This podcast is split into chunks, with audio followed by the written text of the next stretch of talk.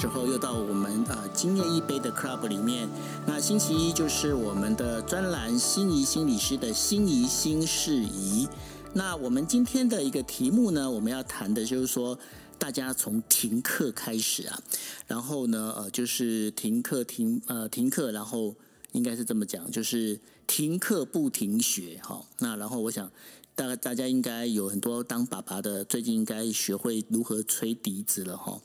那然后在这个期间里面的话，那停课期间到底家里面这些本来是小宝贝，那会不会变成是小魔鬼？那这个当中的话，到底有什么样的一个，就是爸妈跟这些青少年的这些情绪该怎么去呃控制？那我们今天呢，我们的心仪心理师呢，会跟呃就是他的。好，partner，台大医院儿童青少年精神科的张荣奇医师来跟我们聊一下，爸妈到底要怎么去面对这样子一个停课时间的一个神救援哈。好，那我们今天的时间是呃，现在是二零二一年的五月三十一号哦，时间已经进到五月了，那大概二零二一年已经快走一半了哈。好，那我们接下来呢，我们先请 Cindy 来跟大家打声招呼，Hi Cindy。嗨，主持人好，亲爱的台下听众朋友，大家好，我是共同主持人 Cindy。好，谢谢 Cindy 哈。那然后呢，我们要介绍一下，就是我们的呃来宾，那就是我们张荣奇医师。张医师跟大家打声招呼。Hello，大家好，我是大台大医院精神呃儿童心智科的啊张荣奇医师。那很高兴今天有机会跟大家分享一下，呃，就是关于这段。大家都很辛苦的疫情期间，就是大家怎么来一起来平安，而且可以开心的度过。好，谢谢谢谢张医师，张医师你的头像非常可爱，旁边那个是小狗还是小猫？它是长得像小狗小猫的北极熊，它是一只熊。好，OK，好，那我们今天这个专栏的我们的主角是我心目中的女神，呃，我们的心仪心理师，嗨，心仪心理师。Hello，还有我刚刚噗一声的时候，麦克风还没有打开。太好了，大家好，大家好，那主持人好，张医师好，我是真心心理师。那今天停课已经到了两周了，我觉得我自己都快坏掉了，今天坏了一半，所以赶快请张荣奇医师来神救援，跟我一起来谈这个主题。我觉得应该会很有感，就是在这段期间，爸妈怎么好，先安顿自己，然后再安顿好小孩。嗯嗯，好，那我想说。就是我们就直接来破题哈。那破题的话，就是我要问一下张医师，先问张医师好了。张医师，你那个现在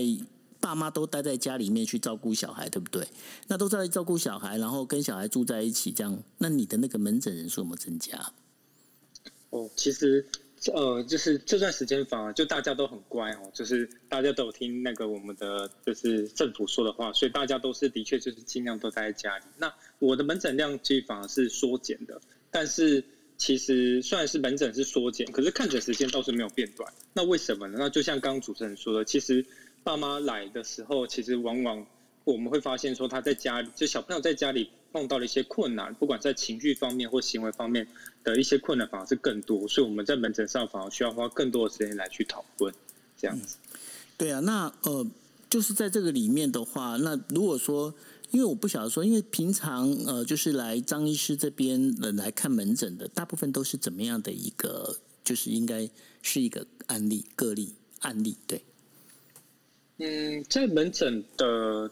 在门诊里面，其实最常看到的还是，但大部分都还是有些情绪或者行为的问题为主要的表现。那往往我们后来再去了解的话，但可能有些小朋友可能就是的确就是被会有一个临床的诊断，像是注意力，我们常听到注意力不足过动症，或者所谓的雅斯伯格症，然后甚至有些可能是一些学习障碍啊，或是一些情绪的障碍等等这些疾病的小朋友或青少年都会来看我们的门诊。嗯，那如果像这些小朋友，他现在待在家里面，他现在没有过来看门诊了，那这样子的话，爸妈他们之间在对应上面有什么必须要去做一些呃对应的吗？嗯，的确，就是这段时间在门诊在门诊的时候，跟爸妈讨论这个经验里面，的确在在这些小朋友，其实他们在这段时间，其实像我们大人，其实每天在看一些防疫新闻，我们压力很大。那其实小孩子也会感受到这段时间在疫情下面对他们生活整整个学校的生活的一个很大的影响。那我觉得其实我们一开始都会以为说，哎，小朋友应该就是很高兴啊，然后哎觉得很开心啊，然后觉得放假啦。那可是其实我们常常发现说，其实小朋友呃除了有这样，当然有这样的想法之外，其实他们也会觉得说，其实有点失望的，哦，或是有点失落的。那那其实蛮有趣的，像我在诊在门诊问这些小朋友，他们就提到说啊，他们就没，他们其实很喜欢去学校的，哦，甚至有些我都问小朋友说，哎，现在上线上课程啊，你比较喜欢上线上课程还是去学校？那其实十之八九小朋友都会说，他比较喜欢去学校，哦，他不喜欢上线上课程，好无聊，都没地方去，哦，那妈妈我就会看到妈妈在旁边摇头说，哦，天哪，他都快快把家里整个弄炸掉，就是因为当小朋友无聊的时候，就是。爸妈很有聊的时候，就是会很困扰的时候，这样子。那说到这个，我们就要请心仪呃，心仪来跟大家分享一下，你们家有两两个非常可爱的小男生，那然后说说一下吧，你觉得呢？刚刚张医师在讲话的时候，我一直在闪麦哈，因为我刚刚在催我们家小朋友，他们固定都会九点半上去睡觉。然后九点二十几分我会这样嘛？哎，刷牙了这样。然后这时候老大就崩溃了，他就崩溃说：“我今天都还没有玩到，你们叫我睡觉。”然后我就整个怒火中烧，我就觉得说：“哇塞，我上了一天的班，然后弄你们，然后又要又要就是想办法安顿你们的学习，这样我一瞬间就突然说：‘呃，如果可以，我也想带你出去玩啊。’这样。”然后等我爆炸完以后，我才发现他手上一直拿着一颗我们家最近买的那种可以挂在门上的那种篮球框配篮球那颗小篮球。然后我才发现说他一直在等他爸陪他投球，但是他爸爸刚刚就在茶几上面就已经沙发上已经睡着了，所以他爸我们都没有发现他手上一直拿那颗篮球在等着我们陪他玩这样。那我看到他手上那颗篮球以后，我心就软了，我就觉得说。好像真的等我们下班可以陪他玩，也等了一阵子这样子。然后他好像也真的蛮在等他爸爸呃杜姑睡醒，就没想到我们叫他去刷牙之后，他一瞬间觉得很失望的时候就发脾气的。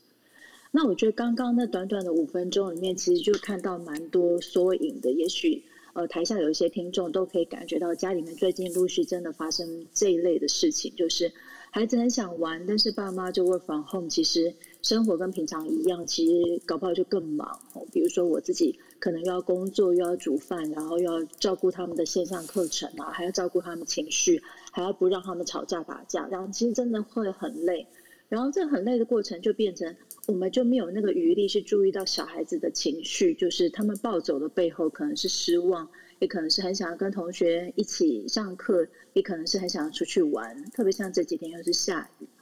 所以今天这也是为什么我把今天的题目定在这里，是我自己很有感。那我相信蛮多父母亲在这个呃工作跟家庭夹杂子的过程里面，也是非常多的情绪需要抒发的。嗯，对啊，那那后来呢？后来你们家这个老大，你有陪他玩吗？后来他们父子俩就会自己有一套哦，因为因为他大哭把他爸吵起来了。对，爸爸说：“哦，九点半了，被捆了哦。”就是 他自己就是整个 眼睛揉一揉，准备要去睡觉。然后，但是他们男生有个好处，就是他们睡前就会自己再打闹一阵子，这样就会有一点点弥补他没玩到的感觉。但是一边打闹，当然是一边会有弟弟哭啦、哥哥生气啦，这这类的。哦，但是就是日常，这这就变一个日常了，这样子。对，对啊。哎，那张医师你怎么看这样的一个小朋友的心理呢？哦，我我觉得刚刚心仪就是心仪，就是不愧是我们的女神哦，就是给我们提一个非常是没错，对，就是我刚忘记在在跟他打声招呼的时候要冠上这样的名号，前面还要空一格，没错，而且我都我在讲这名字的时候都会站起来立正好，这样。好，我闪蛮闪的，从来没闪这么快过。对，好，那我我就我觉得刚是讲一个很好的例子，就是说，呃，我我觉得可以先从前面讲一下，就是说。呃，可能我我我我我可能要先说跟各位就是说爸爸妈妈先说声辛苦了哦，因为就跟我最近看门诊，我第一句话其实都会跟爸爸妈妈说，就真的是很辛苦。那辛苦来自于除了我们大人要面对这个疫情的变化之外，我们要去面要要帮助小朋友去面对这个疫情的这个转变哦，所以他等于是有双重的压力这样子。那呃，那刚刚提到就是说，的确，如果说以小朋友的心理来说的话。呃，第他们就是其实他们测试有蛮多的，就是说我们看到很多小朋友的一些情绪行为的问题，其实它背后往往都是一些我们没有看到的一些情绪或是一些认知的部分困在那里面。他可能是很失落，他本来像我，我今天看到一个小朋友，他就很难过，跟我说，他本来好不容易期待要毕业旅行的，哦，要要毕业典礼的，结果什么都没有了，然后他就很崩溃，那爸爸妈妈也跟着很崩溃，因为。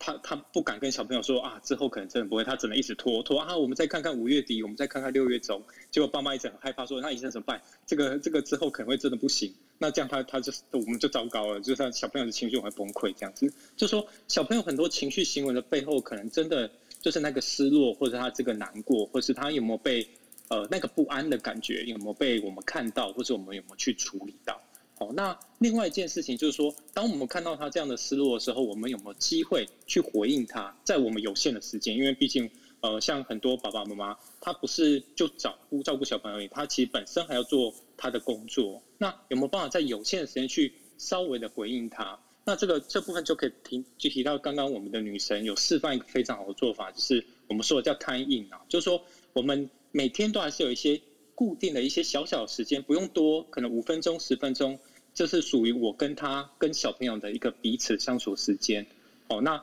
让他知道说，哎，我们对他爱一直都还是存在的。我觉得这个对小朋友的整个呃内心的安全感是十分的一个重要的这样子。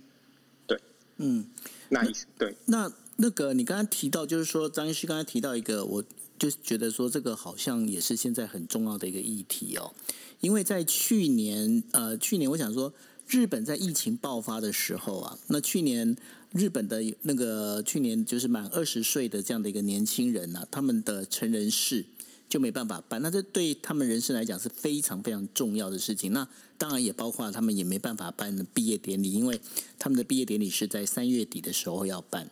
那在这个状况里面，因为呃我们在这次疫情爆发的时候，然后。呃，好像我记得我如果没有记错的话，有听到人家在讲，就是说，哎，这一呃这一批这个这些小朋友们，他们有很多人是 SARS 出生的，然后呢，现在又遇到了这样的一个等于说呃新冠病毒的这样的一个疫情哦，那可能就连毕业典礼都没有。那在这个状况里面，你刚才讲了，有很多爸妈他们选择就是用拖延战术，但是看起来好像拖不太过去哈。那这样的话。你觉得该怎么办？我我我觉得就是，我觉得呃，爸爸妈妈，但他我相信爸爸妈妈一定是不希望用这样的方式啊。然后那可能我觉得就有点像是以拖代变，就是用时间来换取空间，看想想我们看有没有个更好的方法这样子。那其实我在我都会跟爸爸妈妈讨论说，在不论是像是毕业典礼，或者是任何的一个活动被取消哦，或者是。呃，我们就说疫情本身好了。其实我都会鼓励爸爸妈妈说，我们在呃对小朋友来说，其实有时候，我就小朋友其实我常常跟爸爸妈妈讲，就是小朋友没有我们想象中那么笨啊。那他其实都会依稀感受到，就是真正就是这个不太对劲哦，好像发生什么事情哦。可是他们那个他们也知道我们可能不想跟他说，或是不会跟他说，所以他们也会就是继续把这个疑惑或者不安放在心里。所以其实我们去看，不管是在呃，就国内或是国外，很多对于这些新冠肺炎发生的时候，呃，怎么去教跟小朋友说明这件事情？其实大家原则都非常类似，都是建议说，哎，我们就是用简单哦跟诚实的这两个原则去跟小朋友说明。哦，简单的意思就是说，跟小朋友说，呃，用他可以理解的语言去跟他了解，让他知道说现在发生什么事情。然后为什么这些这个点不能去学校？为什么不能去找同学？为什么典礼会被取消或者典礼会被延后？那诚实的意思就是说，哦，我们就可以可以明白的刚刚说，现在这个疫情，当然我知道你很难过，那我知道你很失望，可是的确目前这个呃，在这个很大的感染的状况之下，哦，那爸爸妈妈也不知道什么时候真的可以让带你出去玩，哦，那但是。呃，就是我们可以一起来，的爸爸妈妈会一起来陪你，哦就是还是要以诚实的这个原则来去跟小朋友去做讨论。哦，那呃，这是当然这是原则。那那但有些宝有些小朋友比较特别的状况是，他就是对有些点，好像我们平常上碰到像雅斯伯格的，或是一些有雅思特质的小朋友，他对有些点是非常非常固着的。哦，所以当你知道说你跟他说这个不行，或是会被取消掉，你知道那糟糕，整个家里可能被翻掉哦，邻居要按电，然后那。那这个部分，那如果是这样子的状况的话，我们就会说原则还是一样，可是我们可能就是逐步了，哦就慢慢的去试出这样的一个讯息，让他慢慢可以接受。哦，或者另外一个原则就是，我们虽然跟他讲了这些呃可能会让他失落的事情，我们就我们可以跟他讨论用替代的方式哦，因为呃像刚刚主持人讲的这个成不管是成年礼或者是毕业典礼，对小朋友来说都是一个非常具有仪式跟一个代表意义的东西。我们这个仪式或许可以用其他方式来去做替代哦，像是我们可以跟他提议，我们可以用别的方式，可能学校典礼不见了，可是我们可以自己办一个哦家里版本的毕业典礼。或者是我们几个好朋友，几个比较熟识家长的，哦，跟他好朋友一起办的毕业典礼，我们可以来一起来筹划。那这也是另外一个可以让他有个替代，哦，也在增加小朋友挫折忍受度的一个很好的一个机会。是，哎，那心仪，你本身的话，你有遇到什么样的那个吗？因为你看你工作又忙，然后我想这段时间要找你智商的人应该也是多到翻掉。那你怎么去做这样的一个平衡呢？嗯，我觉得这个就问到难处哈。其实刚刚先回应张医师讲的，就是去年其实疫情就开始，所以我们家小的幼儿园毕业的毕业典礼一开始其实是被取消的。但后来好像六月多的时候，毕业典礼又可以恢复的时候，就变成一种很特别的形形态，就是大家家长挤在一个小空间里面，然后全部人都戴口罩，然后幼儿园小朋友就唱歌跳舞过那个毕业典礼这样子。好像真的就是用一种简单而替代的方式，让孩子还是有那种毕业典礼的感觉，然后也是有照一些毕业照啊等等。但是今年的疫情可能就没有办法这样子做了。那我觉得就先回应张医师部分，就是爸妈用自己的方式陪着孩子去度过我们觉得重要的节日，因为那个毕业的心情每个孩子都不同，每个家长都不同，甚至有的时候家长的失落感还比孩子还多。特别是像孩子还小的时候，其实我觉得自己家长的失落感其实比较重，说好像人生第一次毕业典礼就被取消了，所以还是会回到一样的原则，就是家长怎么样先去处理自己的心情，再帮或是帮自己，或是跟孩子一起想出替代的方案，我觉得是蛮重要的。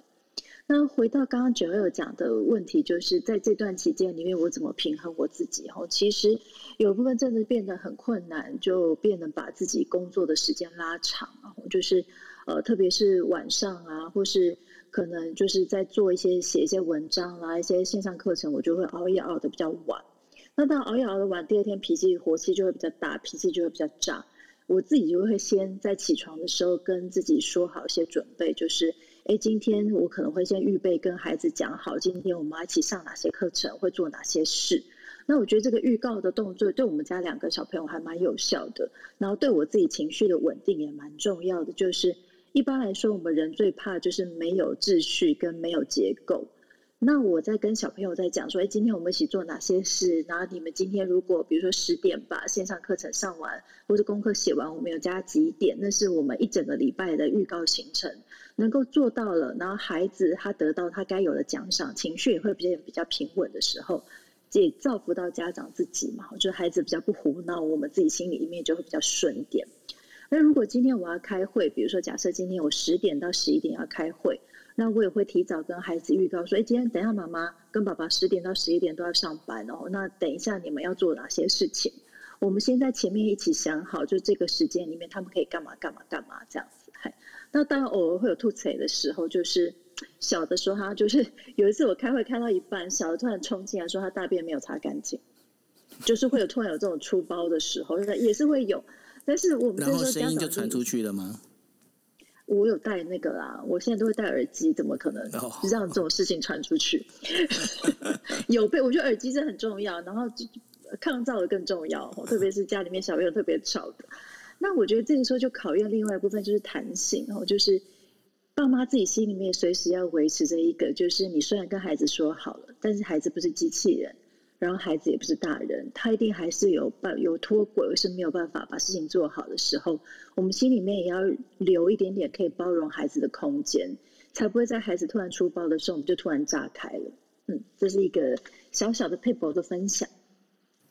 是哦，那这样子的话，可是这个应该是说，呃，心仪这样的一个状况，它是比较多的，都是在一般的情况之下。那我不晓得说张医师这一边面对，就刚刚有提到的，包括不管是雅思也好，然后有一些可能有些小朋友他可能比较躁动的也好哦。那这样子的话，那爸妈在呃就对待这样一些呃小朋友的时候啊，尤其在家里面的时候。他有没有哪些？我觉得说，你觉得说他可以比较说可以呃去做注意的？因为我相信有时候可能在宣告仪式这件事情上面，可能对这些小朋友来说都不太适用，对不对？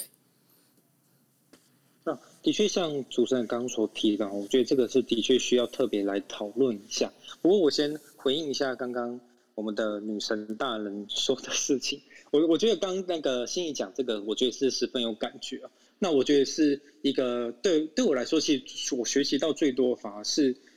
就是说，我们我们可以想到，就是哎，就连呃，就连心仪好这样这么有经验的。的人都他都会碰到这样子的一个困难，或是有时候会觉得不平衡状况，所以这这部分就其实在告诉我们说，哎，其实，在在我们在日常生活中，其实这种事情是本来就一定会发生的。哦，就像刚刚欣怡提到，就是那个平衡，然后或者是我我我这边会把它称为就是比较是合理的期待，就是我们那个合理期待是对对我们自己的，以及对小孩的。对我们自己指的是说，哎，有时候我们就是还是会出彩啊，或者有时候呃小朋友就是。不受控啦，吼，那这个本来就是日常，哦，这个本来就是正常，所以我们反而是那个东西才是合理的期待，而不是说，哎，我们都约定好了，或者我都排好，我怎么隔天不长这样？那这个部分，如果我们的我们的想法是我们就是一百分，百分之百都要做得到，那反而是这样子的一个，反而是被，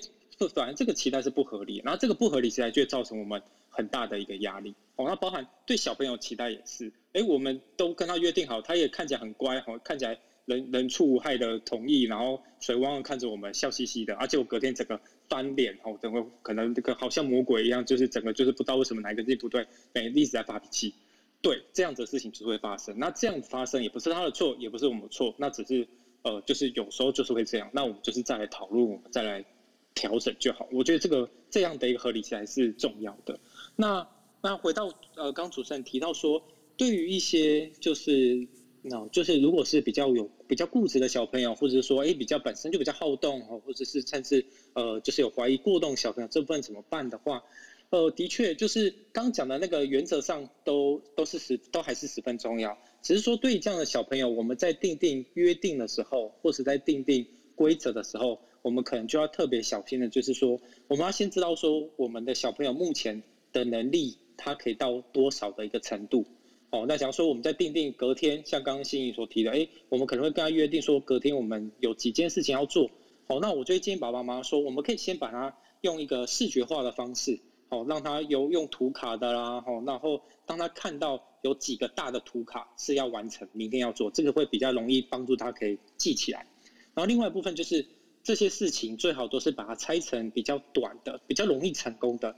因为对于一些比较好动的小朋友来说。他其实是很难去很难去维持那么长的专注力时间，所以当他越我们当我们每一个小任务都越短，他越容易得到一个小小的成功，这个样部分他就越有成功的经验，这样子他就比较能够再持续下去，再继续去做，而不是哦一次做他就觉得哎什么做到一半就失败，没有成就感，然后开始发脾气，然后我们也很挫折，然后就开始骂小朋友，然后然后我们两个就开始冲突，哦那这样反而是其实就是比较可惜的这样子，对那。嗯，就是哦，我我我这边可以跟大家分享一件事情，就是说，呃，其实如果大家有注意到最近新闻有提到，就是那个关于线上课程这件事情，因为其实这一次疫情来的非常急，所以其实大家对线上课程，不管老师，不管爸爸妈妈，更不用说小朋友，其实大家都在熟悉所谓的线上课程这件事情。那其实，呃，如果大家有有有在，就是看一下国外，就是这这他去年，因为去年国外其实在在开始在做这件事情，其实可以看到说，他们很多就是如果对照我们现在台湾的线上课程，其实大家可以发现，其实那个线上课程的时间对小朋友来说还是稍微长了一点。哦，那这样只是一个小小提醒，告诉爸爸妈妈说，当小朋友没有办法乖乖的在线上课程上完全做完全程。那也不用太担心，那没有关系，那就是一个过程哦。那他小朋友正在熟悉一个新的学习方式，那所以他正在练习，所以我们可以呃可以给小朋友多一点点空间，让小朋友让他有一些这些空间去去再去练习，去熟悉这样的一个学习的一个方式，这样子。说到线上课程，我想请问两位哦，就是说现在线上课程上头啊，现在比较容易，就是比方说爸爸妈妈他们比较容易呃会有困难的，或者是说在小孩子在适应上面比较没有办法去适应的有哪些啊？因为我现在唯一看到线上课程就是那个宜兰中那个公正高呃国小的那个就是音乐老师的课程，我觉得还不错啊。呃，我我先以我们家小朋友的例子为讲，就是因为一开始大家都不知道这个疫情，可能大家一开始预估就是有两周嘛，那两周大家就可能会用一些比较简单的方式，可能类似有的是用 Line 的群组传作业，那有的就是用云端硬碟，那像呃学校里面可能都会开设网站，里面是有放，就是每一班的云端硬碟，然后把课程放上去，然后大部分都会是以纸本为主的。但不料就是上周开始在讲说可能会延长，甚至是很多家长已经做好，就是可能会一路到暑假的准备的时候，其实学校也真的就是动起来了。那像这个礼拜，我们就全部都改成那个 Google 的 Classroom。那在用起来的时候，它就会变成其实有两段的转换期，一个是从一般的课程转到线上，然后又在线上又换不同的城市去运作的时候，而有些家长运作的蛮快的，就是他们平常可能在使用这些线上会已经有一定的熟悉的程度，但有些家长他原来的工作可能跟这些呃云端会议或者线上会议比较无关的时候，在操作起来就会有一些些的困难。然后特别是像呃呃，比如说要 Google Classroom 的账号。他在我们这边申请，其实是会有两三个步骤，我会先去跟新北市教育局那个申请，你的账号是过了以后，你再用这个账号去上 Google Classroom，所以这个动作就会有些家长其实是卡关的时候，那就必须要仰赖所有家长的互助合作了。那我今天再重新帮两两个小朋友在设定那个账号的时候，其实如果他们都不在家，在设定这个账号，对我来讲真的是哇，真的很轻松。问题是就是现在家长都很多工嘛，你一方面帮他们设，然后一方面他们要做事，一方面他们都在吵架，一方面又到了吃饭的时间了。所以当家长的那个注意力被分散的时候，我们的情绪就很难维持在一个专注的状态，让我们保持平静。所以那个时候呃，可能就会出乱子。所以每个学校在使用的方式，甚至一个学校里面不同班级或不同年级的方式都会不一样的时候，对有些比如说两个或三个以上的家长，他就必须要用不同的方式帮助小孩子。嗯，OK，好，呃，那所以说在这个部分的话，就是用这样。那我不想说，张医师，你这边有什么样的要补充的吗？呃。的确，这个礼拜开始，就是家长都会反映到说，开始变成比较多的一个线上课程。然后过去前几礼拜比较像是就是呃，顶多就是看录影带，或者是比较像是自主学习。然后呃，老师出一些功课，你要完成这个功课这样子。好，那所以呃，所以慢慢的，的确那个模式的转变上，在很多小朋友上，他们的接受度其实是不一的。所谓不一，是很多小朋友其实是比我们想象中的。他是喜欢更喜欢上这种就是比较 live 的哦，比较是直播的哦。他说，哎，可以看到小朋友，他会开他的头像，然后看到其他小朋友，他也觉得很开心。那那可是很多小朋友其实是无，就是很难接受哦，就是就会看到说，哎，有些小朋友是爸妈就说，哎，都开了，然后他就不看哦，或者是开了他就是就是在做别的事情，不想认真哦，这也是这样。那我我觉得那个都还是在一个学习的一个历程，就是小朋友也还在熟悉这样的一个新的一个教育方式。哦，那当然，我们也在熟悉，大人也在熟悉，老师也在熟悉这样的一个新的教学方式。哦，所以的确，这个部分在这个过历程里面，其实是比较辛苦的。哦，但是呃，我我会跟爸爸妈妈说，就是如果我们那个历程，我们把它当做就是一个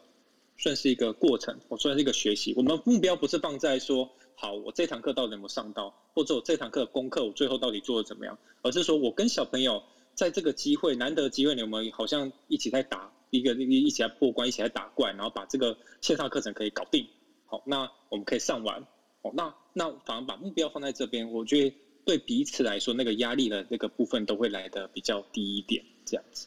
是的，那那那我后要补充一下，就是我觉得那个的确那个音乐课是还不错。所以我就把我的纸笔拿出来练了几首歌。OK，所以我我那个点击量应该贡献了也也差不多十。我一定要讲说，九眼照那个一开始的原始档就是张医师给我的。哦，真的吗？我没有，我那我等下我先说，那个也是别人传给我，好吧？我也只是一个，就是对，那不是对，好而且对，就是这样子。嗯好，OK，好，谢谢谢谢张医师。然后呃，我们刚刚底下有一个朋友呃，好朋友呢，就是举手上来了，就是新那个 Grace 哈，Grace 她现在她负责有一些呃，包括她是听力公主，然后她跟就是有些小朋友呢，她那个就包括耳机的部分，她会觉得说呃，小朋友这耳机要慎选哦。那我不想说 Grace 你是有什么要跟大家分享的吗？哎、h i Joe，Sandy，心仪，还有北极熊，Oh my God，Hello 北极熊，我没有没有想到会在这边看到你，我是钟一华的朋友，哦哦，对，对，我们好都中山一的。Hello，Hello，嗨，好久不见，原来医师叫做北极熊，对对对对，所以那只，所以我那个头像那只才是一只熊，这样。哦，所以它不是猫也不是狗，OK，Sorry 啊，北极熊。好可爱。呀，谢谢 Joe。对我其实刚刚上来的确就是因为讲到了耳机和线上课程这件事情哦。我本身是听力学家，那我其实在中山医毕业以后，我就到了呃新加坡国立大学附设医院工作。所以在新加坡其实工作了七年，然后最近才回到台湾，然后现在在做听力推广。那其中一个东西就是。现在线上教学，我想很多人可能都会在家里，可能就会让小朋友使用耳机。来做学习。那其实用耳机来做学习，绝对是一个会帮助学习品质的一个好法宝。因为今天小朋友他可能本本来就已经不是很习惯做这种线上课程，那如果用耳机的话，的确是可以提升他的专注力，让他可能跟其他外界的东西比较隔绝。但其实呢，使用耳机在小朋友身上是一个相对会有危险的事情，也就是听力。我们的听力呢，其实就算是大人，我们其实平常就是听耳机啊、听音乐，如果听太大声、听太久，我们的耳朵的毛细胞其实都会永久性的受损，就是再也回不来了。那在这个时候呢，现在目目前小朋友呢，他呢其实比比成人又是有更大的风险，因为小朋友的耳朵比较小。那这个变成就是他如果声音同样的声音在他的耳朵里面，其实他的压力是更大的。所以说，在这个又又尤其是现在变成说，他可能从早上上课可能要上六小时，或是甚至是我不知道，可能国中生他们可能八小时更多这样子。那这个时候呢，他们其实他的耳朵就已经暴露在永久性受损的风险之中了。所以说，这个上个礼拜我跟呃白袍旅人呃医师，就是我朋友 Albert，我们就有在讨论这件事情，所以就他就请我做了一集有关这个耳机风险给小朋友的一个给家长大家一个提醒，这样子。所以说，就是如果要买耳机给小朋友的话呢，可以去选择有音量限制、音量保护功能的耳机。这样让它限制在一个安全范围内的话呢，他就是可以听很久都不会有呃听力受损的问题，这样子，所以就刚好上来跟大家分享一下，谢谢。谢谢 Grace。Grace，谢谢你。哦，其实我刚刚在在你分享之前，我有私讯你，所以我麻烦你看一下你的 IG，谢谢你哦。OK，好，呃，那就是说，呃，在这个当中，就不管是今天你上网课也好，然后呃，小朋友在这个看这些内容也好，哦，那可能就是不管是耳机也好，然后当然也不能看太久。那在这个这里面的话，我想问一下心仪哦，那你看爸爸妈妈他们这样长时间的，我想说大概可能在这几十年来，大概呃，我们台湾的很多家庭应该没有就是爸妈跟小孩相处那么长的一段时间过哦。那在这个状况里面，我们反过来讲，就是说爸妈的心态该怎么调整？我那天才想到一件事情，就是我觉得新手妈妈都会经历一段期间，就是自己带孩子出门的时候，就会很多人要下指导棋，就是哎呀，你这个小朋友衣服穿太多啦，或穿太少啦，你这个要怎么带啊？所以蛮多新手妈妈最惊、最惊恐或是最不舒服就是太多人路人都想要教她怎么当妈妈。所以经过这段那种停课不停学的期间里面，我觉得每个妈妈都可以告诉路人说：“哎，我们经历过这样子的时期，你们不要再教我怎么当妈妈了。”那这反过来讲，就是其实爸妈都要在这段期间给予自己一些自我肯定，就是我们都做了一些其实非凡，而且我们从来没有学习过的事情，就是一直跟孩子关在家里。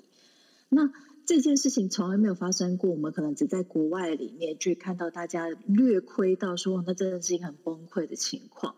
可是，可能很多的家长就会想说啊，国外的那个户外这么大啊，吼，就算在院子玩，真的也比台湾就是好一点这样子。所以，我们真的经历到，就是大家在狭小的空间，二十可能是二十四小时都关在一起的情况之下，我们必须要做很多的创造。比如说，我刚刚就去那个其他的社团逛逛，就看到很多爸妈真的很有创意哦。举举个例子来讲，他们就印了那个手手跟脚脚的那个纸张，就是有些纸是两个手一个脚。然后下一张纸可能是两个脚一个手，然后孩子就是这样子跳。比如说这张纸的时候，你就是两只脚一只手，然后下一张纸的时候你就是两只手一个脚这样子。他们就分享说，这个过程里面可以让他们家小朋友玩一玩就可以去睡午觉。所以这个状况来讲，其实很多爸妈都在发挥他们的创造力，去想要办法把这件事，就是疫情这段时间过完。那我觉得真的是很了不起。那。爸妈在疲累的过程里面，我们记得去自我肯定。其实我们真的做了一件很了不起的事。那等到疫情过以后，我们回头去跟孩子或是呃爸爸妈妈之间在分享的时候，会不会也觉得真的是一个很有趣的经验？就是哎，我们居然度过了这么苦的日子，然后我们真的过来了。那当我们想到有一天我们可以在那边翘脚喝茶，说啊，我们真的做到这么棒的事情的时候，这个感受就可以让我们现在的疲累感可以稍微少一点点。嗯。那呃，像当然我我自己不是爸妈了，所以我也不晓得哦。但是我用想象的话，像我这种非常需要有一个偶尔我需要有一些自己的独自的一个空间，然后独自的一个呃，等于说我自己的一个就属于我自己的一个一个地方的话，那因为现在等于说你又跟你的家人这样子长时间的这样的相处，那这样的爸妈该怎么办呢？但你这个话就会有一个问题，在于说我们在当爸妈说这几年早就练到没有个人空间这件事啊，所以就已经就是大小大小便都会被闯门这件事，我们早就已经习惯了，所以这件事其实还好。但是你你讲到一个很大的重点，就是个人空间还是对很多爸妈讲来心力上面的恢复是很重要的。比如说像晚上这段期间。上次我就跟我的好朋友就是约好一个时间，等小孩子都睡了后，我们一起视讯喝啤酒。虽然好朋友的那个孩子后来没睡，就是看着我们在喝啤酒，和我们原来的消维都讲不出来，没有。所以我觉得就会是去你要去想办法在这个空间里面寻找出一些新的你自己舒压的方法。那像以前我们常常就是约出去吃饭呐，那这种方式。那现在我们必须要就要换一个方式来创造，比如说视讯跟朋友联系。或是你真的要练习很投入的跟孩子一起玩。以前我们都会觉得说，那孩子玩孩子的，那爸妈自己过自己在旁边划手机，那好像用这个方式当成爸妈的休息了。但现在这个休息的方式其实不见得合用的原因是，我不知道爸爸妈妈会不会有时候发现，当你很认真的投入去跟孩子玩的时候，其实蛮有趣的，因为才会发现小孩子有非常多的创造力，他可以在这种疫情的苦闷期间让你噗嗤一笑。那我举我们家小朋友来讲，我们家小朋友最近每天在跟我玩的一件事呢，就是他会假装他是安静班的老师要带我下课了，所以我是那个安静班的学生，他是安静班的老师，这样，所以每天我要被他点名，每天抄联络簿，然后每天让他批改我的联络簿抄的好不好这样子，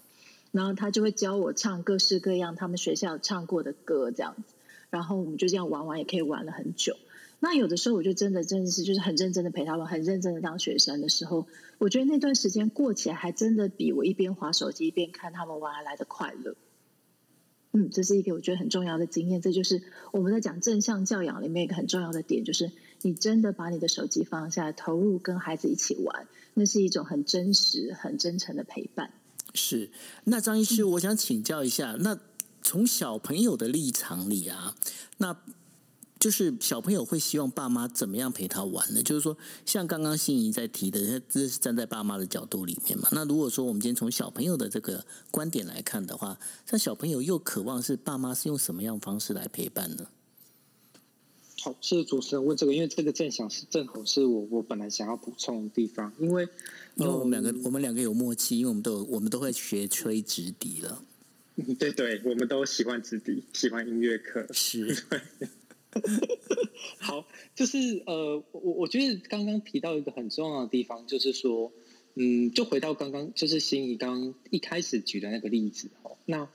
呃，我我觉得小朋友，因为因为应该这样说，就是我在临床上，其实很多时候会发现说，就是爸爸妈妈的回应就会说，他觉得他整天已经都已经。我时间都已经陪你了，那那你你们还想怎样？我时间都已经在这了，你在这，我也在这，我跟你在同一个家里面，都被关在家里这样子。那可是其实，呃，我们会说，呃，所谓的小朋友的心内心的想法，反而他们在意的是那个我们所谓的所谓的就是高品质的陪伴。那所谓的什么叫高品质陪伴？就是说我们陪，我们是在是我们是真正那个时间，就是专属于小朋友的时间。所以是小朋友想要做什么，我们陪他一起去做什么。是小朋友来去带领我们去做什么游戏，而不是说哦好，那接下来我们就是去写作业时间，或者接下来我们一起做家事，一起洗碗哦，那或者我们一起去练练什么书哦，让妈妈念给你听。可能在小朋友来说，对他们来说，但这是也是一个活动哦，也是一个学习的机会，很好。但可是对小朋友来说，他们有时候会也会很期待，是有什么事他可以当做他可以做主的，然后是我们全心全意那个时间点，就是哦，就是这个时间就是你的时间，然后你怎么规划那个时间，你来决定啊，妈妈来陪你，爸爸来陪你。那这只有在这样的一个时间里面，小朋友感受到才是哦，我哎，好像那个时间是爸爸妈妈是属于我的哦，就好像尤其是。呃，如果家里不止一个小朋友的时候，这样的一个单独的时间、独立的这样子的时光，其实最重要。那时候爸妈，但那时候的小朋友就会感受到爸爸妈妈那个哦，我们说的百分之百的那个爱、爱护跟关心。那你们之间的那个依附关系就会更稳定。好，那这样子也会帮助说以后我们之间跟小朋友的一个关系就会更好。好，所以我觉得那个这个这个这个对我们来说就是那个比较高品质的一个这个陪伴。那我们说这个陪伴并不并不是哦需要很多，而是它是定定时定量哦。那对让小朋友知道说，哎，可能每几天或者每一天都有这样的一个小小的时间，就这个时间就是爸爸妈妈就会出现，不管发生什么事情，我会出现，我会陪你做一小件事情。那那个事情是你决定的，爸爸妈妈来陪你哦，因为我在意你，我爱你，所以我去做这个事情。哦，那这部分对小朋友得到的一个回馈是来的很很正向的这样子。所以我觉得这个部分可以给大家来参考一下。那我我觉得另外一件事情就是说，刚讲的是陪伴小朋友的一个时间。那呃呃，我我觉得另外一个很重要是，其实我反过来，其实呃，我我会跟爸爸妈妈说，他们也需要，就是爸爸妈妈本身也需要有自己的时间。哦，那那我们说那个所谓的自己时间，其实就像刚心怡讲，这个是很难的哦，就是你基本上光睡觉都不太有时间，还有什么叫做自己的时间这样子。哦，那可是其实如果如果如果真的要能够能够长久，或是在情绪比较平衡的状态之下去照顾小朋友，的确，我们一样这个时间是不嫌多不嫌长，然后只是重点是要有一个小小时间是专属于我们自己的，我们喜欢的做的一个小事情。然后那一段时间的小朋友怎么办？哦，那就是变成说家里如果有其他家庭成员，哦，就是要来去就是跟你的好队友就要出来去去支援这样子。是，那好。哎，好，好，那所以呢，这个当中另外一个问题也要再请问一下张医师哦，因为刚刚在提到的就是呃小朋友的话，可能都在那小学这样，但是如果家里面刚好又有那种小孩子，可能有的是在青少年，有的还在就是属于儿童期这样的话，那这爸妈不是会快疯掉了吗？那有什么样？尤其是在青少年里面，应该最近反叛的心理应该很强吧，都没办法出去跟朋友玩。在青少年这个阶段。的的小朋友，他们呃比较比较常看到是，就他们的他们比较能够自己去安排自己的时间哦。那只是我反而对青少年的爸爸妈妈的建议，我们在临床上比较常看到的一个困扰，反而是他们有点太会自己安排一些时间，然后自己有自己的想法，然后所以常常就会变成说那个整个作息就会容易混乱，好都会开始哎晚睡，然后早上比较难叫起来，哦时间要到了要上网络课程了，结果。叫不太起来，哦，或者是晚晚晚晚上课，然后就开始慢慢的越来越晚，越来越晚，这是一个一个我们常见的状况。另一个常见状况就是，呃，我们有我们开玩笑说，以前我们都会说小朋友说，哎，你不准再用 iPad，你赶快收起来。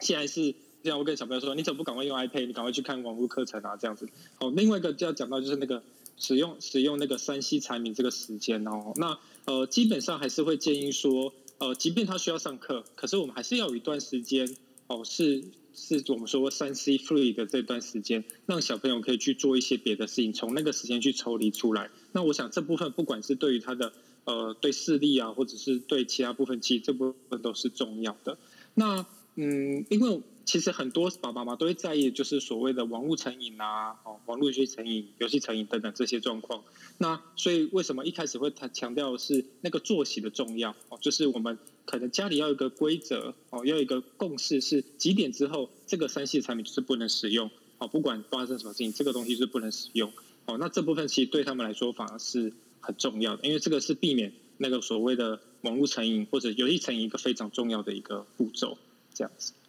了解，好。呃，我们现在时间来到十一点十五分，哈，那十六分。那今天呢，跟大家在聊的不呃聊的内容里头呢，就是呃，爸妈这样跟小朋友一起聚呃，等于说在一起的话，那这样的话，如果孩子暴走怎么办？那在这部分里面，我想要再问一下，就是心仪，那在你的这个案例里面，就是说你在呃你的就是跟你这边在商量的这个个案里面呢，有没有这样比较等于说？小孩子暴走，然后爸妈整个情绪崩溃，这样的一个个案出现嗯，目前是没有听到这种灾情发生，可是我相信一定是会有的。因为我最近就在想说，其实台湾的工作形态里面，呃，伪单亲或者真的单亲的情况其实不少。那我就会在默默心里面在就在担心说，那这些所谓的伪单亲的妈妈或是爸爸们，他们可能今天要一个对付两个，或一个对付三个的时候，他们自己的身心到底要怎么样照顾，跟怎么样去平衡？吼，那这个东西我觉得蛮无解的，是因为呃，真的整天如果都没有帮手的时候，可以怎么办？那我觉得这个情况之下。呃，不管最近大家可以看到很多的讯息，就是父母要练习在这一段停课不停学的期间，把尽量很多的标准真的能够去放在特殊状况，也就是放宽一些标准。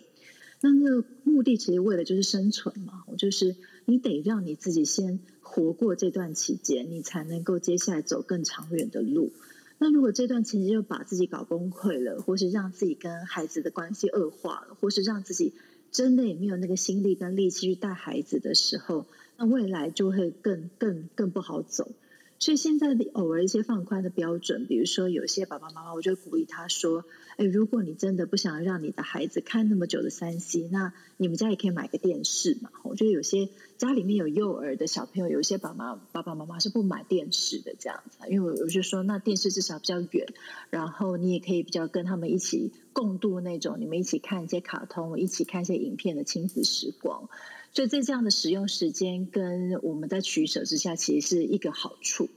那另外有一些爸爸妈妈就会真的很担心，就是说孩子还小，他们是不是真的完全都不能出门？哦，就是完完全全不能够出门。那我觉得这个就会更难，就是见仁见智，就是我们没有办法去设定说大家的防疫的标准到底要拉得多高。但是有一个很大的前提，就是心理上面还是要保持健康，就是总是必须要在防疫的安全跟心理上的健康能够去拿捏出一个刻度。那如果不能够出远门，那家里阳台透透风，或是布置一下自己的阳台，或是真的没有办法的时候，去楼下外外围绕绕，不要绕太久，然后把自己的比如说口罩啊清洁都做好的时候，它能够适度的调整身心的话，它才能够帮助我们接下来所有防疫期间，你才能够让自己更安然的待在家里。否则前面就用最高等级拉到最高，后面如果还有两周、三周，大家都过不下去的话。那真的也不是我们所乐见的事情，所以这是一点点的心得，想要跟大家分享。就是第一个，先把自己的标准放宽、放松一点点。那第二个部分是在疫情之下，不要忘记去顾到自己的心理健康。是，那龙奇医师，我想请教一下，那在这个因为像看起来了吼，这个整个疫情的话。可能他本身并不是说那么的乐观，可能在两个星期里面可以就是得到一个比较大的一个缓解。那如果是这样的一个状况，而且接下来刚好这个时间点也不是很巧，为什么呢？因为接下来又包括了就是要接的就是呃暑假的时间也到了。那小孩子被一直关在家里面，可能他我相信这种以小孩子的这种就是活泼那个非常等于说嗯就是充满活力的这种样子吼，那。他该怎么去取舍？就是让他的那个活力有哪些地方是可以做发泄的？那包括如果说真的在可以被允许的范围里面，呃，出去外面走走的这样一个状况是可行的吗？好，呃，这个部分哦，的确是在目前疫情这个当下，其实真的是一个非常困难的一个状况。那因为我们都知道，我们小朋友，尤其是像国小的小孩子，哦，或是或是说学龄前小朋友，他们是很需要一个呃一个好一个适合的一个活动的空间。那他们现在因为疫情关系被迫在关在这个一个家里这个环境里面，哦，所以其实小朋友都都很崩溃了。哦，那。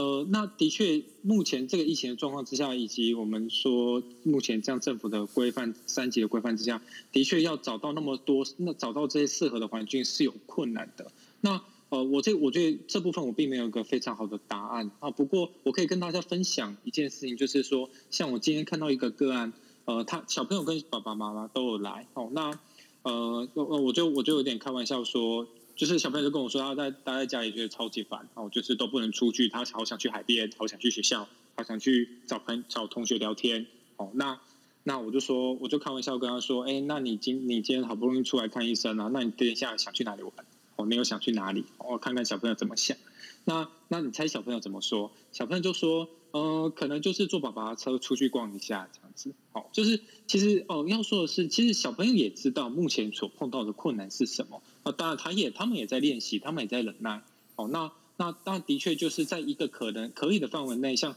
哦好，就坐在车内，可能好，我们就多可能本来回家路程是十分钟，那我们可能就找个地方绕一下，在车上不下车的方式，用这些方式一点一滴的去替代掉。哦，这个这个可能本来想出去玩的一个心情，哦，那那这是一个呃一个小朋友他自己想到一个方式，那也有很多家长其实也是我觉得非常有创意，也也也非常的认真，有些爸爸妈妈他也会想到很多一个活动在家里可以一起做的，哦，包含像刚刚欣颖提到一些例子，或者是有些爸爸妈可能就会一起跳，就是跟宝宝跟小朋友一起跳韵律啊，或者一起哦玩一些呃就是好像 Switch 啊这些游戏，哦，那。呃，我我觉得这部分的好处是说，除了一方面，其实是可以陪伴小朋友把这个他需要的这些活动哦，把它补足之外，另外一部分也是一个很好机会，是我们这是我们跟小朋友一起活动、一起共享这个时光啊。我觉得这部分其实是很好的一个机会。这样，那嗯，对，所以所以，我我觉得这部分就是一起的运动跟活动是需要的。所以可能呃，除了说像是一网络课程这个之外。哦，这这个这个活动是是也是重要。那但是我觉得最后可能还是要呃，我要 echo 一下刚刚心怡讲的，就是说呃，像我今天今天早上看门诊的时候，就是呃，就是我们我们现在看门诊规定是要全副武装啊，就是戴头帽，然后戴护目镜，然后然后戴穿那个隔离，就戴穿那个比较简式的塑胶的隔离衣哦，就只有前面的，不是不是兔子装哦，但但是只有前前半段。就是穿隔离衣叫整套，然后然后我看到我跟学弟也学弟也要看着学弟也这样穿，我就跟学弟开玩笑说：“哎，你怎么没有把它罩起来？”然后学然后他那学弟问我说：“哎，那把它罩起来干嘛？”我说：“等你以后这段时间过后，你可以跟你的孙子说，你看这是以前阿公哦，在这个时候就是就是这么这么这么勇猛，这么伟大哦，你看我们走过这一段。”哦，那当然这是个玩笑话，可是其实要提醒大家是，其实大家在这个阶段都是勇士啊！哦爸爸妈妈在这段这些段也是个勇士，就是可以在这么刻苦、这么突然的环境之下，跟小朋友一起去处理这样子这么困难的事情。哦，这么突然的网课，这么突然要被关在家里，都还没做准备，哦，很多事情都不知道该怎么办，也不知道什么时候会复学，什么会不会有呃最后一次考试，这些都不知道。可是我们还是很努力的跟小朋友一起度过了。哦，那我觉得这个是非常。这样有这样的感觉，有这样子的一个想法是非常重要的。是，呃，那难得 Grace 也在上面陪我们吼。那我想请教一下 Grace，就是说在声音的这一块你的领域里面啊，那你觉得在这段时间爸爸妈妈跟小朋友在相处里面，你有什么样的一个建议呢？就声音的领域吗？对，就是声音。看我我因为这个部分的话，可能要听你看看有没有什么样一个好建议，就是说，嗯，有有什么可以帮助爸爸妈妈或者是小朋友的在这段时间。除了你刚刚提到的，就是不要去听，呃，就是要慎选耳机之外，对啊，因为嗯，其实我目前想到最直接的，真的就是线上课程这个事情。那平常的话，我想可能就是音乐啊这些的，有一些活动，应该也是一个不错的一些方式，这样子。嗯。所以说，呃，一些音乐的一些呃相关的，也是一个可以去做的一个方向哦。OK，好，那想要 echo 一下刚刚就是张医师跟 Grace 的部分，那也不算 echo，就是刚刚张医师其实就讲到一个部分，就是很多时候我们会去禁止孩子，然后我们禁止孩子的时候，我们就说你不可以这样，你不可以这样子跳，不可以怎么样这样。可是刚刚张医师示范了一个做法，就是我们也不特别禁止他，我们让他自由的想。就发现说，孩子其实自己心里面也有一把尺，他知道虽然他很想，但是他不行。那这边其实就是一个技巧，我们让孩子自己说出他自己心里那那把尺的时候，他自己就会按照他自己所定出来的规范去走的时候，我们也不用特别去限制他。那我觉得这个做法是很值得爸爸妈妈参考，就是他们其实也知道疫情很严重，因为学校老师也都会耳提面命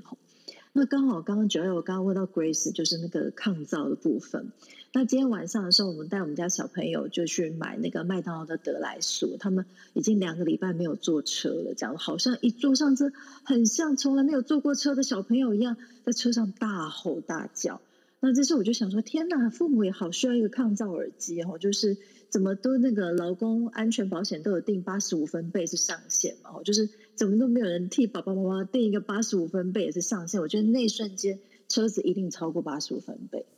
所以这个时候又要连同，就是刚刚张医师讲，就是爸爸妈妈真的很辛苦，不管是身体、心理或是各式各样的折磨，能够度过这段期间，我觉得我们都已经好像在打怪上面又更深一级。是，好。那我们今天的时间呢？现在到了十一点二十七分，我们时间也差不多要到了吼。那在这个呃最后的话，我想说也请呃各位就是呃医师朋友们来帮我们看一下，呃看你们有什么要中呃要跟我们稍微分享的。那我想说，第一个我们先请 Grace，Grace 你有没有什么要跟大家分享的呢？今天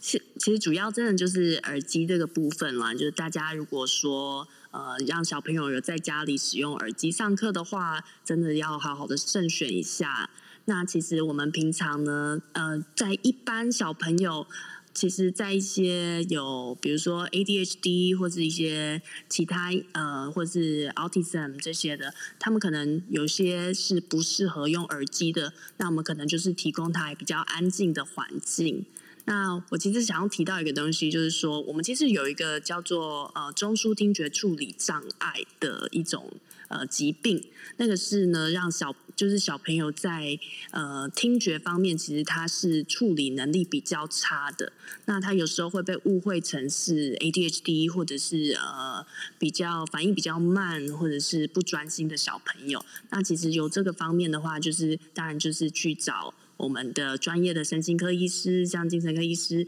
或者是呢，也是可以往这个听觉方面的部分去稍微关注一下，这样子分享给大家。谢谢。那我们也麻烦那个张医师，张医师来跟我们大家做一个最后的一个总结。好，谢谢。呃，就是我我觉得大家听了这一个小时之间，那我最后想跟大家唯一提的一件事情，就是说，呃，可能爸爸妈妈。哦，都辛苦了。然后这段时间，其实不管怎么做，哦，我相信，我相信都是最好的做法。所以可以给给给自己多一点的鼓励。哦，那如果说真的想要再就是想要多一点试试看别种方式的话，我会建议说，就是呃，除了刚提到，就是我们对小朋友在疫情相关的一些议题，可以用简单跟诚实的原则来去跟小朋友做分享。然后第二个部分就是，我们还是尽量将自己的生活跟将小朋友生活，呃，把它结构化哦，要然后尤其在晚上睡眠时间要固定。那接下来就是在因应这个疫情的关系，网络课程的部分哦，就是因为它是一个新的事情哦，我们要协助小朋友建立一个新的一个呃生活的一个 routine 哦，是一个生活的规范，包含线上课程的时间，包含我们跟小朋友一起活动，一直亲子的这个亲密的时间，这个部分都可以重新把它建立起来。哦，那最后还是要鼓励大家，就是爸爸妈妈都辛苦了。是，谢谢张医师。那呃，最后可不可以请心仪心理师来帮我们做最后的一个总结呢？哦，我觉得刚刚张医师已经讲的非常完整，而且条列式的帮家长罗列出说接下来我们可以去 follow 的重点。吼，那我只是想要再补充一个部分，在于说，可能很多爸爸妈妈最近我看到新闻，就是那个爱的小手被被抢购一空。或是大家就是会有一些呼喊说啊，不要打我们的国家幼苗，我们就要记得要打疫苗这样。所以其实很多的时候，我们爸爸妈妈还是会面临理智线断线，很想要出手的时候。那我觉得这个时候真的是去停一下，去发现说。呃，你会想要出手，代表其实是你这阵子你在面对很多的时候，孩子的行为或者情绪问题，你心里面没有那么多的空间会去处理这件事情的时候，所以我们会用一些比较激进的方式，想要去处理孩子的行为。像我们家小朋友最近就会比较晚睡，所以闹得比较晚。那有一天我很凶，就冲进去说：“你们再再再再不睡就罚站好了。”就这时候我们家小的居然说：“哎呦，哥哥，你看最近妈妈好像……”我觉得我们家小孩真的是一个照妖镜，就是他那一瞬间讲完，我就说，其实你看，孩子都会发现，孩子都会发现爸爸妈妈的情绪不同了。那孩子这样一讲的时候，其实我就会很诚实跟孩子讲说，对，真的爸爸妈妈最近真的比较累，因为我们也很担心疫情，但是我们也很想要保护你，让我们全家人都不要呃，就是得到 COVID nineteen。然后爸爸妈妈也不是那么的想说，真的把你们送回阿公阿妈家。其实我们更想要保护，就是年纪大的阿公阿妈，就是他们一生病会不得了。所以现在我们就必须要一起度过这个很特别的时间。然后多讲几次，孩子就会把这个东西背上口，就是哎呀，我们不要把病菌带给阿公阿妈，他们自己就会开始形成自己的一个原则。那爸爸妈妈听到这些孩子变懂事的话，其实我们心里面也会很感动，就是。只是孩子的长大，就是透过我们一点一滴用语言的方式告诉他们，他们才会变成真正他们所理解的一部分。那这个跟所谓的动手跟体罚的效果是完完全全不一样。就是我有用语言告诉他们，用很真诚的方式告诉他们的时候，才会变成他们长大知识跟理解的一部分。是，谢谢心仪心理师。啊，那我们今天的时间也差不多，但是呢，我们今天在最后结尾的时候会做一个小小的调整。为什么会有一个调整呢？待会会跟大家讲。那所以我们先请那个 Sandy 来跟我们预告一下明天的内容。好，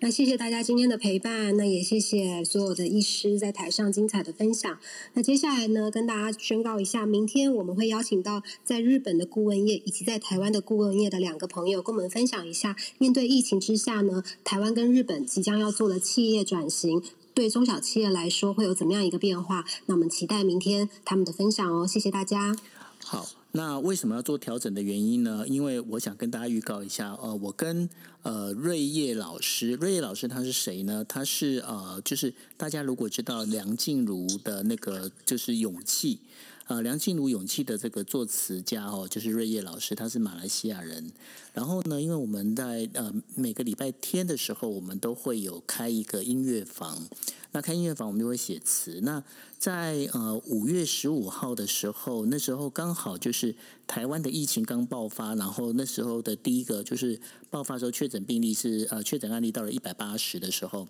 那那时候我们就在想说，我们是不是来写一首歌给呃就是呃我们的就是在我们前线保护我们的医护人员哈。那我们这首歌已经快写好了，那所以下个礼拜天，如果大家有空的话，也可以进到我们的 Clubhouse 里面来跟我们大家一起听。那在这个瑞月老师的，他在他其实在二零二零年的时候，他就有做了一首歌，他做了一首歌叫做《逆行在勇气》。那逆行哈，然后再就是再度的再，为什么逆行在勇气？这个故事其实是这样，因为他勇气写完之后呢，那其实那时候他想本来想说，二零二零年他想要再写一首就是勇气的续集，那他没想到就二零二零年居然出啊，就是冒出了这整个一个新冠疫情，那所以呢，他就写这首歌给啊，就是所有的医护人员。那因为我们也知道，好像我们在台湾还有在呃马来西亚的这些医护人员，其实他们都很辛苦。那很辛苦，然后呃，其实大家如果如果有看新闻的话，包括印度的话，呃，他们在呃昨天公布了，他们有一千两百位的一千两百位的医护人员死亡，为什么呢？都完全都是因为他们要急救这些病患，然后染疫哈。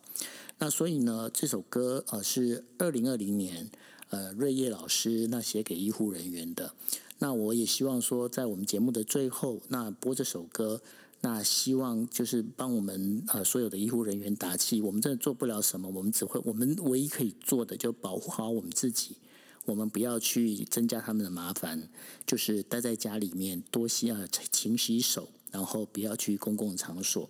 那这首歌叫做《逆行在勇气》。那我把当中有一段先念给大家听哦。他是说每一天习惯呃闹钟的准点，出门前配对好心情的鞋，在固定的公车路线。换乘进城，换乘进城的地铁，而今天仿佛一夕之间，